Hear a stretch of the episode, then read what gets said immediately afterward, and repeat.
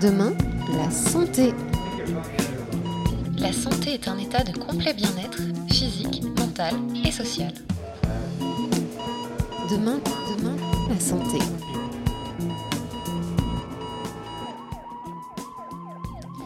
Cela n'aura échappé à personne, le travail est sur toutes les lèvres. Sa durée, son accès, sa pénibilité. Et en filigrane de tout ça, plusieurs questions, dont celle qui nous intéresse dans cette émission, la santé. Et en effet, on connaît peu et mal la santé du travail et plus particulièrement sa médecine. Bonjour et bienvenue dans Demain la santé. Aujourd'hui, à l'heure de l'ajout d'un pacte de la vie au travail à la feuille de route des 100 prochains jours du gouvernement, devant, entre autres, je cite, améliorer les conditions de travail et trouver des solutions à l'usure professionnelle, et à une semaine de la Journée mondiale de la sécurité et de la santé au travail, le 28 avril, nous partons donc en exploration de cette médecine préventive. Je suis accompagnée pour cela par Jean-Baptiste Fassier. Jean-Baptiste Fassier, bonjour. Oui, bonjour et merci de m'accueillir dans votre émission. Merci de votre présence. Vous êtes médecin du travail, professeur des universités et praticien hospitalier aux Hospices civils de Lyon et chercheur à l'université Claude Bernard Lyon 1. Jean-Baptiste Fassier, qu'est-ce, qui fait la spécificité de la médecine du travail? Alors écoutez, la médecine du travail a évolué euh, depuis euh, une quarantaine d'années maintenant vers la santé au travail. Et les choses qui la distinguent parmi les autres spécialités médicales, notamment, c'est que l'autorité de tutelle est le ministère du Travail et non pas le ministère de la Santé. C'est pour dire euh, combien hein, cette spécialité est ancrée dans les conditions de travail et la santé des travailleurs salariés. Deuxième particularité, c'est que euh, en, France, tout travailleur salarié, c'est un droit, doit pouvoir bénéficier d'un suivi par un service de prévention et de santé au travail, quel que soit le régime de protection sociale, que ce soit le régime général pour les travailleurs du secteur privé ou euh, les fonctionnaires dans les trois fonctions publiques, euh, absolument tout euh, travailleur salarié doit pouvoir bénéficier de ce suivi. Et donc cette différence de, tutelle avec, avec les autres spécialités de, doivent influer, j'imagine, sur le, scope que vous couvrez dans vos consultations? Alors le, le, fait est que nous, le mandat, en fait, le, j'aime à dire, le nord magnétique de la boussole la médecine et santé au travail, c'est effectivement la prévention, comme vous l'avez dit. Et notre mandat, c'est de, faire en sorte d'éviter que euh, les personnes soient rendues malades par euh, leurs conditions de travail. Donc ça, c'est vraiment le, principe fondamental.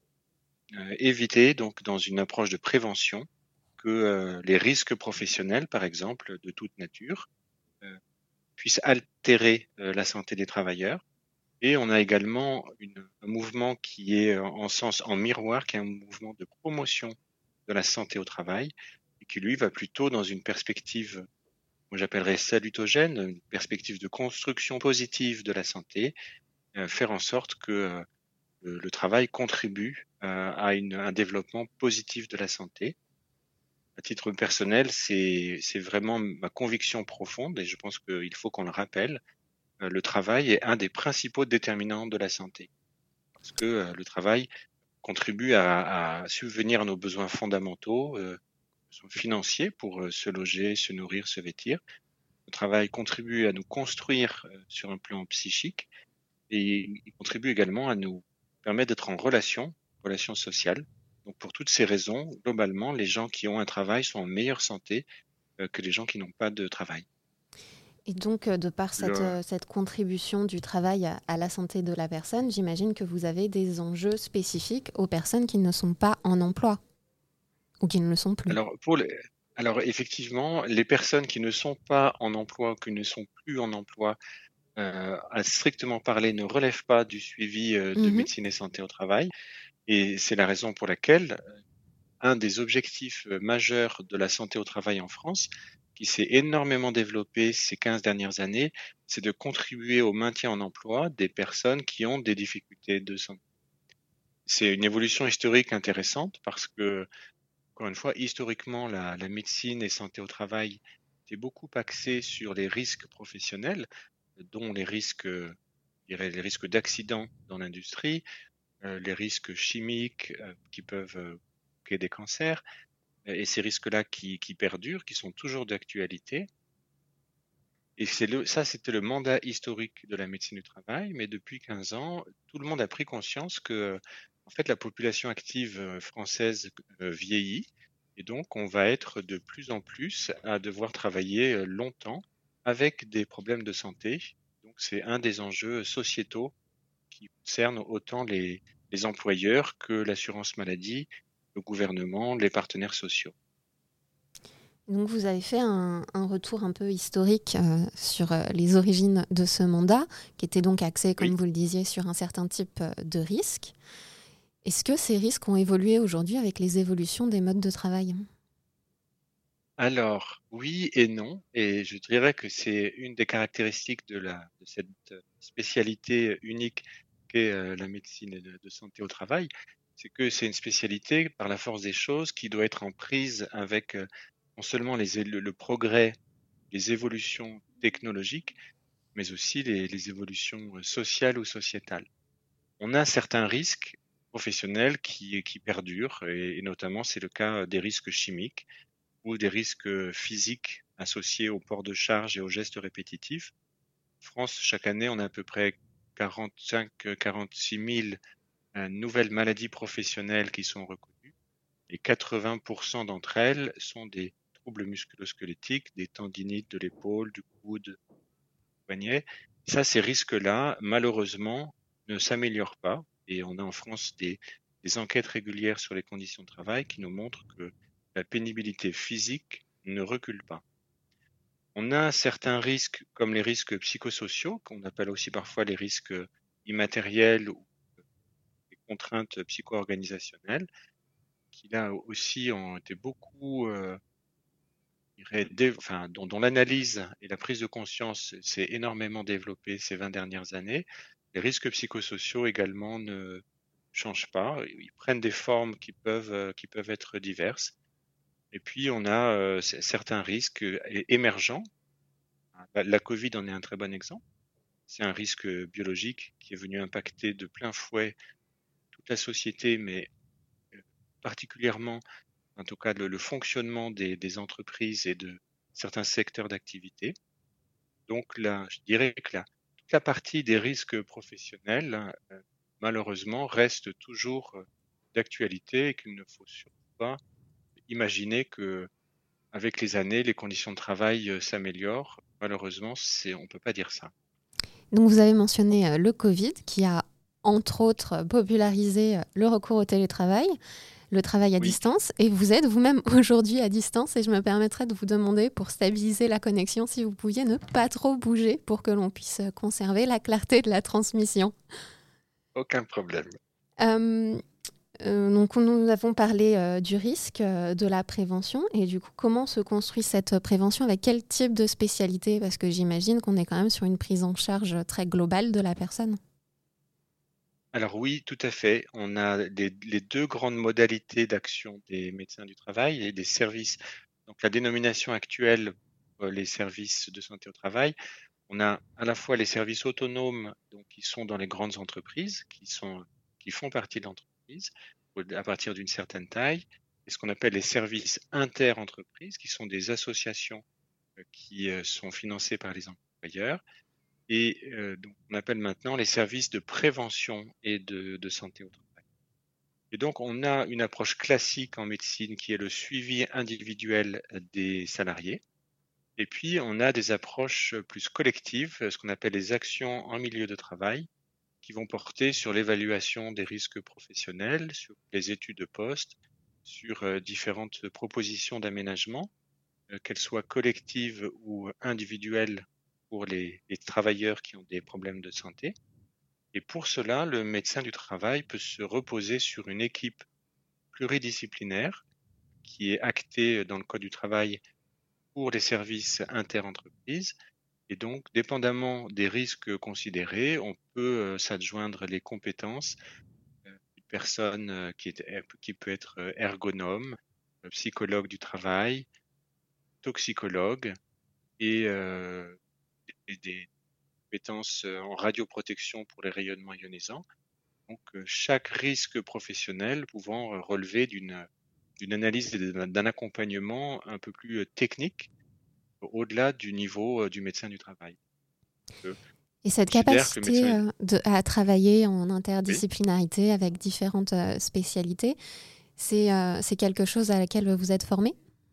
Ou qui s'apprend sur le tas? Alors, je dirais un peu des deux. On est formé, formation médicale initiale, ce sont des personnes qui contribuent à, la, formation des, médecins, que ce soit des internes. Donc, les informations initiales sont toujours des, internes. Également, on a donc depuis quelques années des procédures de, pour accueillir les médecins en reconversion, qu'on appelle les médecins collaborateurs, qui sont aussi formés à, à cette, ce travail en pluridisciplinarité, mais vous soulignez euh, à juste titre que ça n'est pas ce qui est le plus spontané pour un médecin. Les médecins sont plutôt formés dans une approche individuelle, centrée sur euh, l'intérêt des patients. Et en santé au travail, c'est quelque chose qu'on a besoin de, maintenir, mais surtout de dépasser pour euh, non seulement travailler avec ces personnes qui ont des compétences que nous n'avons pas, mais aussi pour travailler en partenariat avec les employeurs, l'encadrement, parfois les collègues, parce qu'on peut difficilement envisager de faire progresser euh, la prévention et la, diminution des risques si on n'est pas capable de, de s'adjoindre l'adhésion des travailleurs et des employeurs qui, au bout de compte, sont ceux qui connaissent le mieux leur travail. Et vous êtes donc euh, également euh, enseignant, comme je le disais, professeur des universités.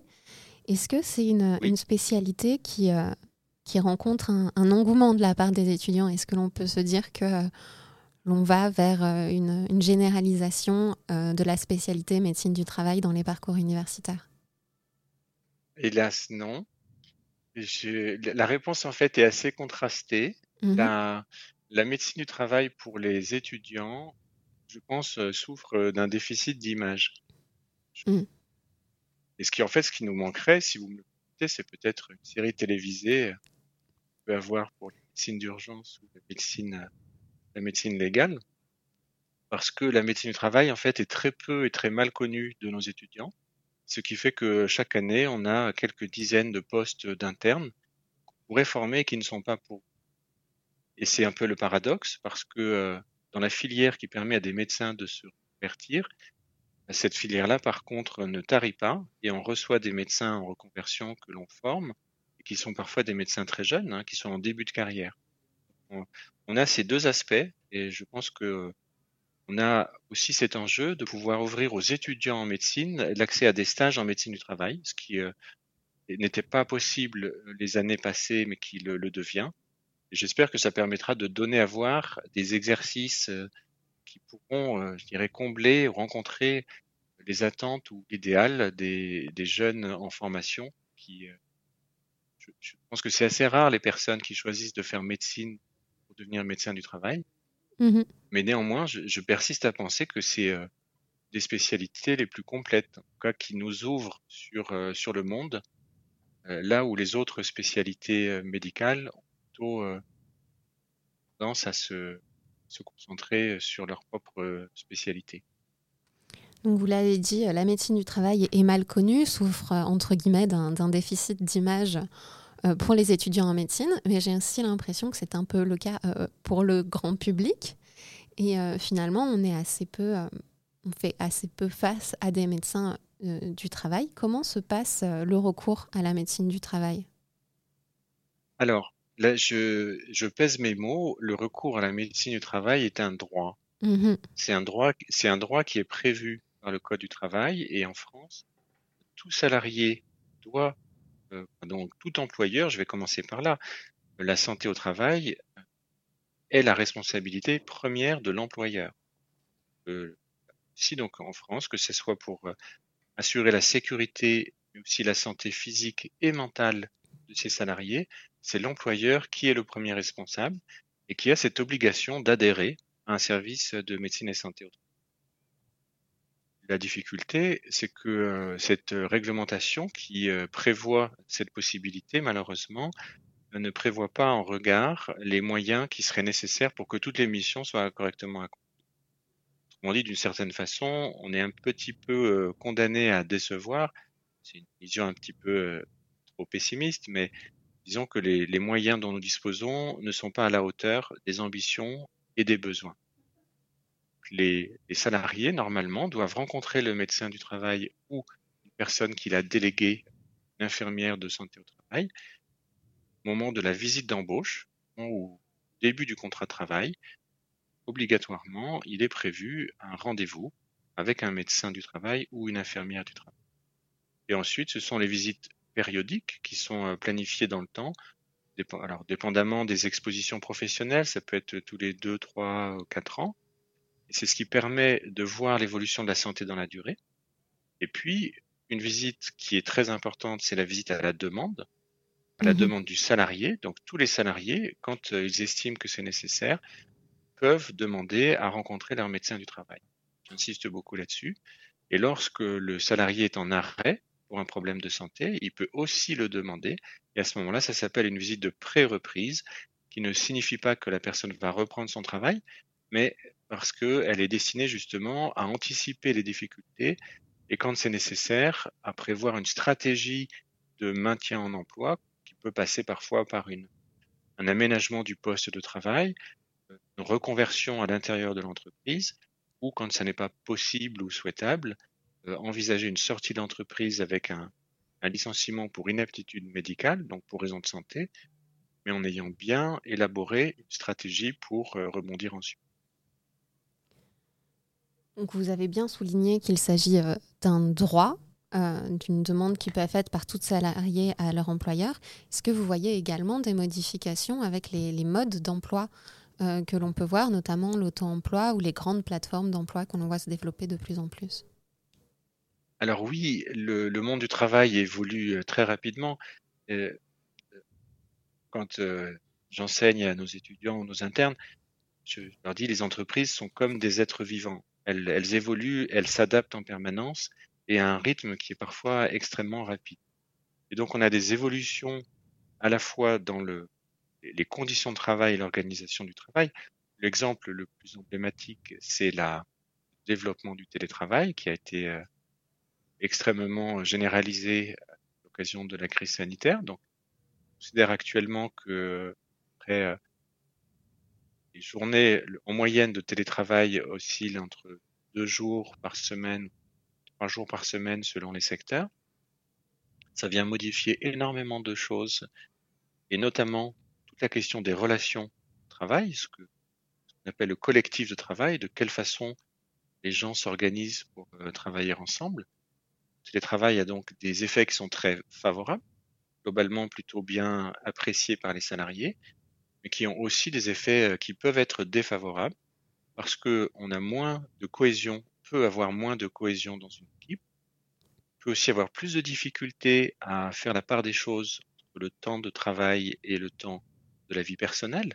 C'est, je pense, un des enjeux principaux de, des évolutions, c'est justement cette euh, flexibilité dans les, dans les horaires, cette flexibilité dans les lieux, ce qu'on appelle le, flex office, c'est l'organisation des entreprises pour permettre à leurs salariés de travailler à différents endroits. Euh, et ben, ce, la contrepartie, c'est que ça peut être plus difficile de respecter euh, un équilibre entre sa vie professionnelle et sa vie personnelle. Et, donc, c'est, on est vraiment là sur euh, des évolutions qui sont des tendances euh, importantes, des, tendances pardon, assez lourdes, mais dont euh, on n'est pas capable encore de faire un, un bilan. Ce qui est sûr, c'est que c'est un bilan qui est assez contrasté, avec des éléments favorables, d'autres qui le sont moins. Jean-Baptiste euh, pour les dernières. Euh, je suis désolée de, vous couper, il nous reste quelques minutes. Et euh, pour conclure cet entretien, je voulais vous demander, notamment dans votre pratique de recherche, quelles sont les, nouvelles approches ou les nouveaux thèmes que vous abordez en santé du travail?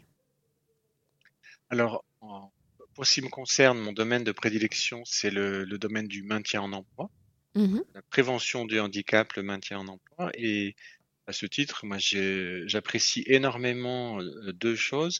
La première, c'est de pouvoir travailler en partenariat avec des collègues euh, en sciences humaines et sociales. je, dirige, je pilote un, projet qui s'appelle Fast Tracks pour faciliter et soutenir le retour au travail après un cancer du sein, qui est financé par l'Institut national du cancer, la métropole, la région et puis la, la GFIP et la Direct. Et donc, on a ce partenariat avec des collègues, notamment psychologues du travail, euh, du GREPS, hein, le groupe de recherche en psychologie sociétale à Lyon 2. Et je dois dire que c'est un vrai bonheur euh, de, partager nos, outils de recherche et nos, nos, méthodologies parce que ça nous donne beaucoup de, de clés de lecture euh, qui sont indispensables. Et la deuxième approche que j'affectionne, c'est le travail en partenariat avec les, les, usagers ou les bénéficiaires. Dans le cadre de ce projet, on a développé un comité stratégique avec des, des patientes, des associations, Entreprises et Cancer, la Ligue contre le cancer, Europa Dona, Jeunes et Rose, Jury Santé, mais aussi des employeurs, des représentants RH, des institutionnels comme l'assurance maladie ou, la, la DRETS, la Direction générale des conditions de travail. Et donc, de mélanger ces savoirs, ces expertises euh, les expertises méthodologiques et théoriques des chercheurs, on a les savoirs d'expérience des patients, des professionnels, des institutionnels. Et je pense que c'est ça qui nous permet d'avoir euh, la vision d'ensemble et de, proposer des, interventions qui puissent euh, être à la hauteur des enjeux. Eh ben, merci beaucoup Jean-Baptiste Sassier pour cette introduction aux enjeux de la médecine du travail. Nous allons devoir rendre l'antenne.